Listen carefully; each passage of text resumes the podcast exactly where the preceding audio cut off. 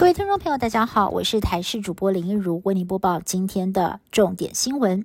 眼看中国大陆梅将军疫情炸锅，国内的医界认为台湾出现梅将军大流行的几率不高，但是梅将军确实可能会伴随流感，在今年底到明年初有一波小流行。不过，医师苏义峰在脸书上发文示警，治疗小儿梅将军感染的原厂抗生素日舒药水在台湾已经缺货一年多，不过食药署挂保证。原厂的药品已经在十月底大量输入，学名药厂也增加了生产，补足缺口，目前并没有短缺的疑虑。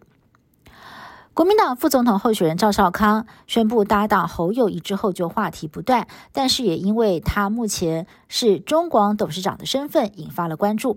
国家通讯传播委员会 NCC 表示，将函请业者说明如何践行选罢法与广播电视法的规定。赵少康今天下午亲上火线回应。至于国民党的立委候选人叶元之。他原本是挂上侯科佩的竞选看板，紧急用手绘把柯文哲改成了赵少康。今天这个手绘赵少康也完成，网友笑翻了。而赵少康形容很像年轻时代的白先勇。屏东传出了登山客失联的消息，有两名三十多岁的法国籍男女，二十三号前往雾台乡雾头山登山，过程当中疑似是不熟悉路况迷路，赶紧请求协助。搜救人员获报之后，兵分多路展开救援。由于路途遥远，而且不确定两个人的起登处，更是出动了空勤直升机加入搜救任务。稍早前也传出已经找到了这两名法国籍的山友。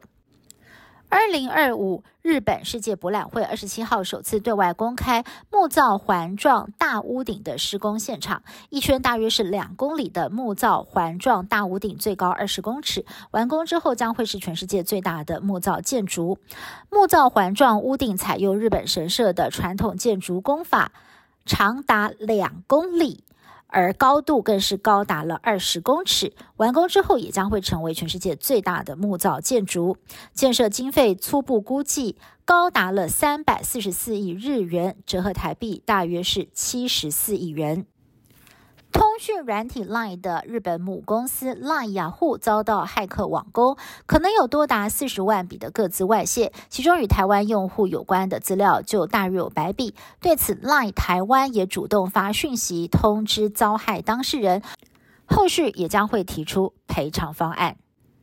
北韩二十一号成功发射侦察卫星，如今官媒还声称卫星拍下了美国白宫跟五角大厦，就连停靠美国海军基地的航空母舰，以及美军停靠南韩釜山的卡尔文森号航母也通通入境。这批照片已经交给了领导人金正恩过目，却没有对外发布照片。外界推测，北韩是借助俄罗斯的技术才能够成功的发射卫星，违反了联合国安理会决议。但是。北韩驻联合国大使罕见的出席安理会辩驳，强调纯属自我防卫。民进党的赖萧佩在选战当中分进合集。总统候选人在今天虽然没有选务行程，但是赖清德以副总统的身份出席海外华人创业楷模颁奖典礼，提出承诺要协助中小企业转型。而副手肖美琴行程满档，都没有时间吃饭。近半也试出了肖美琴到超商觅食的画面。肖美琴挑了茶叶蛋跟卤味当午餐，因为这些在美国都吃不到。以上新闻是台新闻部制作，感谢您的收听。更多新闻内容，请您持续锁定台视各界新闻以及台视新闻 YouTube 频道。